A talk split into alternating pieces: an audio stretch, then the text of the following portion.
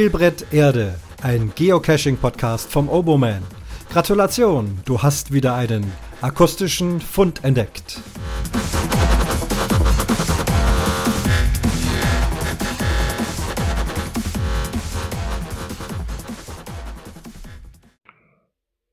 Und das ist der Fund Nummer 66. Ich grüße euch. Weiß gar nicht, ob ich es noch schaffe, ein Intro davor zu machen. Ich bin nämlich mal wieder unterwegs. Und auch da schaffe ich es kaum, mal jetzt eine Zeitlücke zu finden, wo ich entspannt podcasten kann. Ich versuche es jetzt. Ich wollte schon vor einer halben Stunde anfangen. Bin halt hier extern in einem Gästezimmer und kaum wollte ich anfangen, kamen die Reinigungskräfte, klopf, klopf, klopf und wischen und tun und machen. Ist ja wunderbar, aber jetzt ging das wieder nicht. Und in ungefähr einer halben Stunde muss ich auch schon wieder los. Und so weiter und so fort. Äh, ja, also ob ich ein Intro noch hinkriege, ja, vielleicht heute Nachmittag spiele ich selber was ein. Das Gewohnte habe ich äh, nicht dabei. Das gibt's dann wieder, wenn ich von daheim podcaste. Ach so, das Thema. Ihr wollt Thema wissen. Thema ist heute Geolocations. Und ja, da fange ich doch auch gleich äh, damit an. Kommentare gab's soweit nicht. Ich bin cashen gewesen. Momentan auch wieder öfter. Macht nach wie vor Spaß. War unter anderem mit einem kleinen Team bei einem Nachtcache mit vorgelagerten Nacht-Lab-Cache und das Ganze dann auch noch äh, Cache des Jahres 2021. Äh, Tipp, das Ganze befindet sich in Paarsdorf bei München. Da gibt es ein Gewerbegebiet und wer sich dafür interessiert, guckt da mal. Da gibt es nicht äh, viele Dosen und da ist dann eben ja Deutschlands bester Cache. Ich fand es auch äh, grandios. Und dort bin ich ähm, das erste Mal auf Geolocations gekommen und witzigerweise wenige Tage später bei einem anderen Cache nochmal. Auch ein sehr, sehr schöner Cache. Und deswegen dachte ich, jetzt muss ich mal gucken, was dieses Geolocations ist. Weiß nicht, habt ihr schon davon gehört? Wenn nicht, dann seid ihr hier richtig und wenn doch, dann auch. Ähm, die Geolocations werden zur, zur Verfügung gestellt, langsam sprechen, von den lieben Leuten vom Geocache-Planer. Der Geocache-Planer, auf den seid ihr bestimmt schon das ein oder andere Mal gestoßen. Ich glaube, die Grundidee war einfach einen gut funktionierenden Kalender zu programmieren, wo man sich eben für diverse Termine eintragen kann, um Caches zu besuchen, die stark frequentiert sind. Und da möchte man dann oft eben, dass nicht so viele Leute auf einmal dorthin kommen und deswegen Kalendereintrag um das also etwas zu entzerren und letztendlich auch denen, die dann dahin gehen, auch möglichst viel Spaß zu bereiten. Wenn ich das richtig sehe, war das so die Grundidee. Das gibt's auch natürlich nach wie vor. Diesen Kalender, dieser Kalender, wenn ich jetzt hier auf der Seite von dem Geocache-Planer bin, hat unheimlich viele Funktionen, die ich euch jetzt nicht alle vorlese. Schaut euch das selbst mal an, wenn ihr Lust habt. Es ist geocache-planer.de, ganz einfach. Und da ist alles bestens beschrieben und das kann man auch selber nutzen, wenn man eine Dose gelegt hat und bräuchte den Geocache-Planer. Und wenn ich das auch richtig sehe, ist das auch hier alles kostenlos. Und deswegen mache ich auch kostenlos Werbung dafür. Genau. Also der Kalender. Kalender kann man auch sehr gut gebrauchen für Events. Da wird er auch schon reichlich oft eingesetzt. Denn auch die Events haben oft nur eine begrenzte Kapazität an Mitgliedern und deswegen muss man das auch eben mit Terminkalender, mit Eintragungen planen und wenn dann wieder jemand absagt, rutscht jemand anders nach und so weiter und so fort. Der Geochecker, das ist auch eine Funktion, auch den habt ihr sicherlich schon das eine oder andere Mal. Es gibt ja diverse Geochecker, aber auch der Geocache Planer hat einen Geochecker. Und auch wenn ich hier drauf gucke, was da alles an Funktionen gibt, ist es ja wirklich sehr, sehr interessant. Mit Bildern, mit Filmen, grafische Darstellungen, Abfrage von Lösungssätzen, also nicht nur Koordinaten checken, sondern Werte checken und Designs für Weihnachten und Ostern und ich weiß nicht was noch alles. So, jetzt kommen wir aber zu den, was haben wir denn noch? Eventkalender, Speedstationen. Ja, das ist auch, ihr dürft von der einen Station bis zur nächsten nur eine gewisse Zeit brauchen und da gibt's dann auch so Sicherheitstools, also dass man das nicht betrügen kann in dem Sinn, dass sich zwei Geocacher, der eine steht an der einen Station, der andere an der anderen und dann startet man das Ganze und telefoniert schnell irgendwelche Werte durch und hat dann sozusagen auf diese Art die Geschwindigkeit ähm, richtig geschafft. Nein, hier kann also äh, der Geocache-Planer auch feststellen, dass das wirklich dasselbe Handy ist. Also das Handy, mit dem gestartet wurde, das muss also in einer bestimmten Zeit ans Ziel gebracht werden, sonst funktioniert das nicht. Aber jetzt kommen wir zu den Geolocations. Geolocations kennt ihr schon von anderen Spielarten. Außerhalb Geocachings hört man von äh, Pokémon Go. Also wenn ich mich da an bestimmten Stationen oder Gegenden befinde, dann weiß die App, wo ich bin und erst dann äh, kann man eben bestimmte Dinge spielen.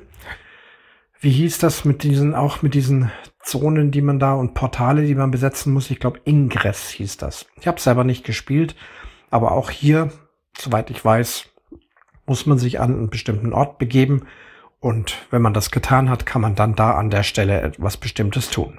Beides hat mit Geocaching nichts zu tun, aber auch im Geocaching-Bereich kennen wir die Geolocations schon aus dem Where I Go. Also da ganz klassisch, ich brauche eine Verigo App und dann geht's eben auch von Zone zu Zone, die eben der Programmierer entsprechend programmiert. Wie groß ist die Zone? Wo ist das?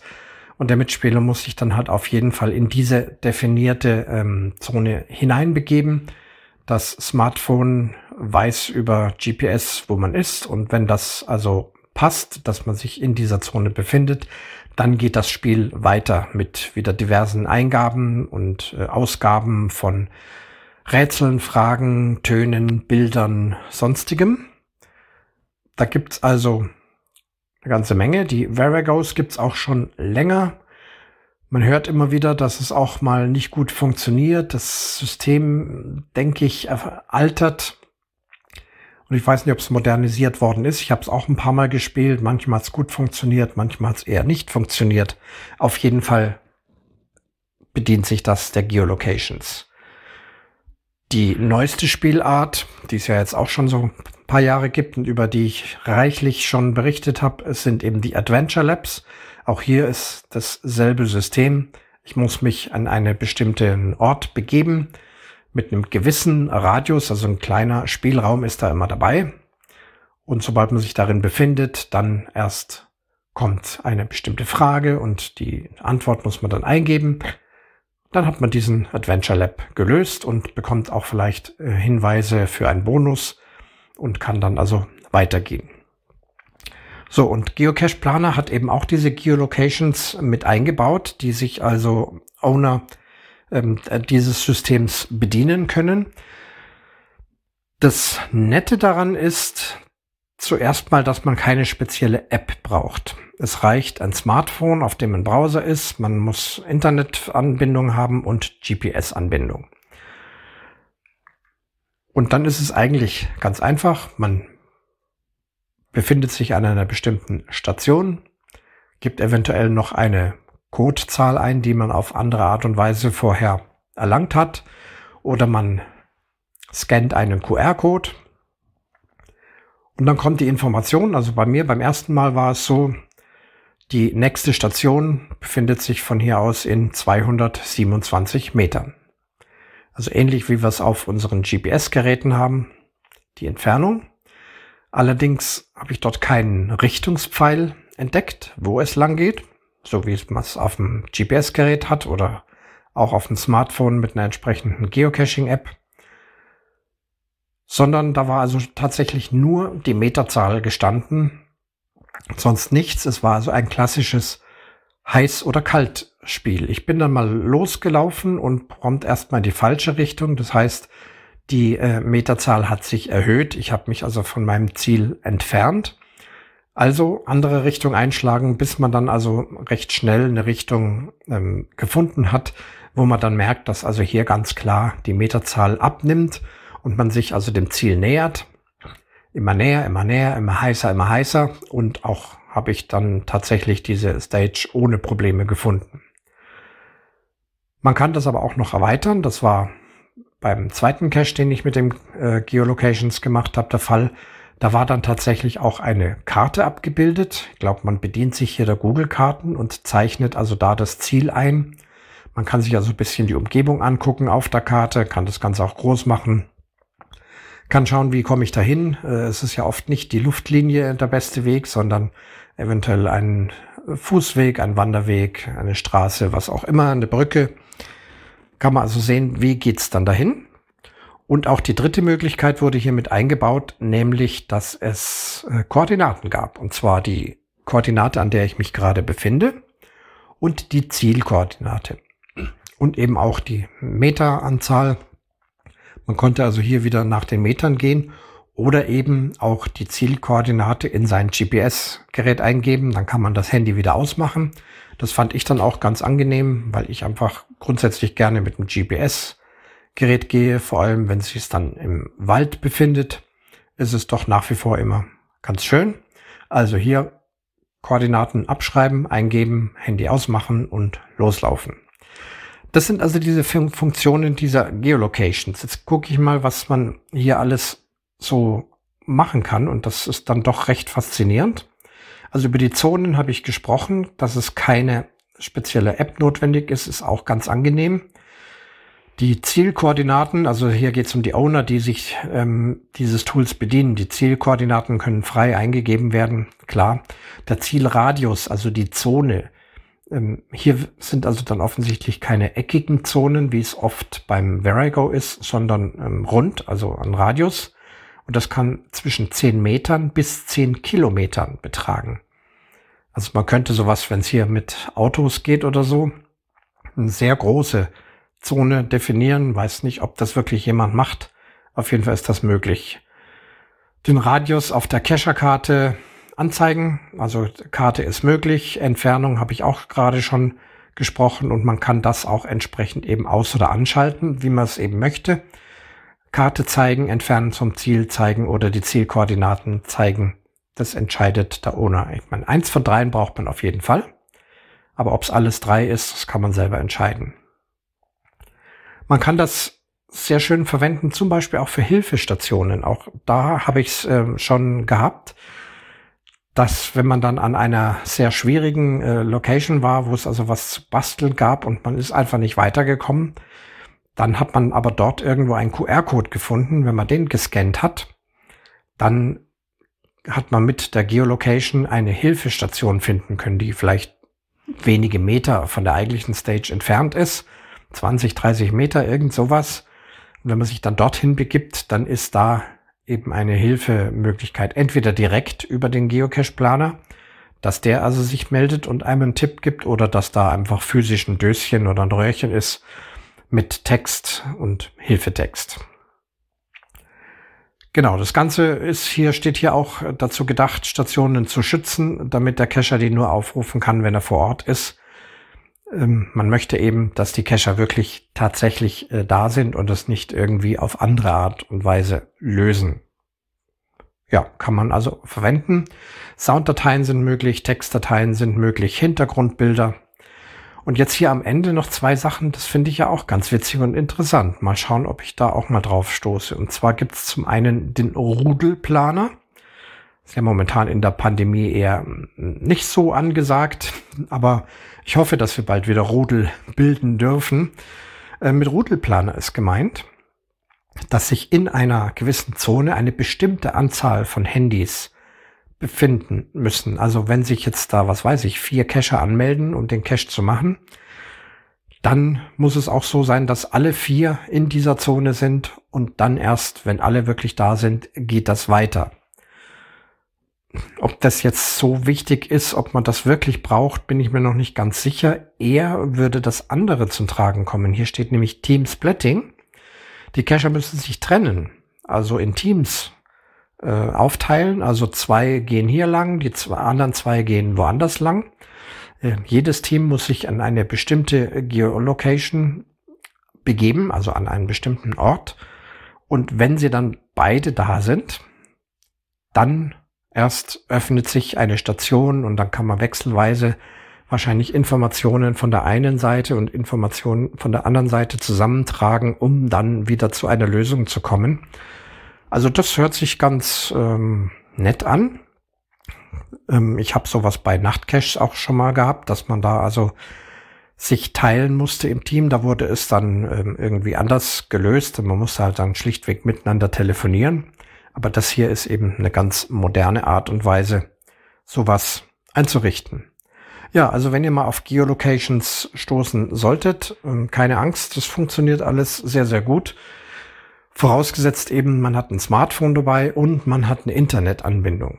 Und jetzt sind wir dann schon bei der Diskussion für oder wider.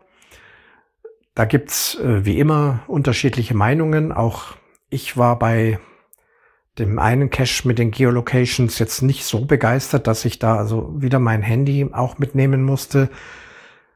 Ich bin generell am liebsten mit meinem GPS-Gerät unterwegs. Das ist klar, aber ich komme mit dem Handy auch gut zurecht möchte aber vermeiden, dass ich ständig aufs Handy starren muss. Deswegen sind die Veragos bei mir, habe ich mal getestet, aber das ist nichts, was ich auf Dauer machen möchte, weil da ist man eigentlich doch fast nur mit dem Gesicht im Handy. Und das haben wir sowieso den ganzen Tag schon, Tag und Nacht. Alle gucken nur noch ins Handy und wir belegen Kurse, um uns das abzugewöhnen und sollen jetzt beim Geocachen doch wieder dauernd reinschauen. Also deswegen eine gewisse Skepsis des Ganzen gegenüber trotzdem Begeisterung der Technik, äh, was die Technik machen kann und Begeisterung, was die Leute von Geocache Planer da programmieren. Das ist also wirklich sensationell und wirklich echt eine tolle Geschichte. Trotzdem ähm, würde ich hoffen, dass diese Geo-Locations sachte eingesetzt werden und wirklich da, wo es auch nur unbedingt notwendig ist, und natürlich ganz wichtig, dass möglichst der Internetempfang da für die diversen Netze, also nicht nur für ein bestimmtes Netz, sondern das alles, was am Markt ist, dass man doch, doch relativ verlässlichen Empfang hat. Denn nichts ist ärgerlicher, als wenn man da irgendwo steht und dann tippt man am Handy rum und dann ist der Empfang nicht. Dann lädt sich die Webseite nicht und all diese Geschichten. Dann wird das Cachen müßig und anstrengend und schwierig kennen bestimmt auch viele, die mit Smartphones unterwegs sind und dann dort irgendwelche hm, Webseiten aufrufen müssen, die für den Cache unerlässlich sind. Wichtig ist auf jeden Fall, wenn man sowas einsetzt, dass es vorher kenntlich gemacht ist. Wir waren kürzlich auch unterwegs und haben drüber gesprochen, ob das gefällt oder nicht. Es widerspricht natürlich einer gewissen Spontanität, aber ich bin dann bei längerem Nachdenken draufgekommen, es ist ohnehin bei den Caches so. Es gibt Caches, die man einfach schön spontan machen kann. Ich bin ja oft unterwegs und habe dann Zeit, guck schnell drauf, wo kann man schnell ein paar schöne Tradis machen. Und da möchte ich also nicht die Notwendigkeit haben, da tausende von Tools und dies und jenes und äh, Handy und App und Internetverbindung und was weiß ich was ähm, oder äh, Mystery-Rätsel vorher. All diese Dinge brauche ich da nicht, um eben spontan cachen zu können. Und ich bin auch nach wie vor der Meinung, dass es diese Caches unbedingt weiterhin auch geben muss. Es gibt natürlich ein höher, schneller, weiter. Die, wir sind verwöhnt, die Caches, gemacht werden, was wir da alles schon erlebt haben. Fantastisch. Und dann juckt's den Ownern, da muss ich noch eins draufsetzen und das noch spannender und noch technisch aufwendiger und mit Internetcodes und ich weiß nicht was allem. Dann muss man sich aber darauf vorbereiten, muss wissen, dass es so ist, muss die ganzen Sachen dabei haben. Mittlerweile muss man Powerbanks mitschleppen, auch fürs eigene Handy, weil das ist ja auch ein Problem. Die Akkus halten einfach nicht lang, wenn äh, man dauernd also da irgendwas machen muss und hin und her funken, ständig ist der Bildschirm an dann kann es beim einen oder anderen Smartphone eben schon auch sein, dass der Akku schnell zur Neige geht. Also müssen auch noch Powerbanks mit eingepackt werden, all diese Dinge. Also nochmal, mir wäre wichtig, und das war in den beiden Caches auch der Fall, äh, dass es also ganz klar signalisiert ist, dass hier ist keine spontan Geschichte, sondern hier muss man also mindestens so weit vorbereitet sein, dass man eben sein Smartphone mit Internetverbindung auch wirklich dabei hat. Ja, wenn es denn so ist, dann ist es äh, ganz schön, dass man sich entscheiden kann, wo sind die spontanen Caches und wo sind die vorbereiteten Caches. Und in die Listings muss man immer mehr reingucken, aber dafür sind ja nun Listings letztendlich auch da, sonst bräuchte man sie nicht. Da also unbedingt reinschauen, was man da braucht. Denn nichts ist frustrierender, und da waren wir uns kürzlich auch einig, wenn man also spontan irgendwo hingeht, dann steht man vor der Dose und dann steht da, und dann guckt man erst nach und sagt, oh, ich, ich hätte hier ein Magnet gebrauch, gebraucht und einen 9 Volt Block. Und wer also nicht immer seine komplette Cache-Ausrüstung mitschleppt, der steht dann da eben vor dem Nichts und das ist ja dann schon auch ärgerlich, würde ich sagen. Bei den Geolocations ist das jetzt nicht ganz so schlimm. Man geht ja davon aus, dass die meisten Leute ein Smartphone mit Internetanbindung dabei haben, aber es ist auch nicht immer so. Auch bei mir übrigens nicht. Also wenn ich rein in der Natur unterwegs bin, habe ich mein GPS und das Handy ist man oft gar nicht dabei, weil es dann in der Tasche stört. Man hat noch viele andere Sachen dabei. Sei es wie es will. Das sind die Geolocations. Wenn ihr da mal drauf stoßt, wisst ihr, worum es geht. Eine ganz schöne Geschichte, wenn man das Handy dabei hat. Ja, so viel für heute zur Technik oder zur Natur. Sollte jemand da auch eine Meinung dazu haben, höre ich die gerne und kann auch gerne nochmal drauf eingehen und mal schauen, wie es euch so geht. Und ansonsten guckt mal rein auf diese Geocache-Planer-Seite. Also es ist wirklich faszinierend was die da alles anbieten. Ach ja, ich habe noch eins vergessen. Sogar ein gewisses Kassensystem haben sie programmiert, also bei Großevents, Megas oder, oder Gigas oder sonst wo, wo eventuell auch Geld im Spiel ist, also wo man, sei es einen Eintritt bezahlen muss oder vielleicht auch Getränke kaufen kann und das ist dann also alles so wie eine Art Chipsystem. Man muss also nicht überall mit Bargeld oder irgendwas zahlen, sondern kann das also alles irgendwie mit QR-Codes oder wie auch immer über diesen Geocache-Planer machen und dann am Schluss einmal seine Rechnung zahlen. Sowas kennt man ja schon von verschiedenen äh, Wellnessbädern zum Beispiel, wo es so ein Chip-Coin-System gibt.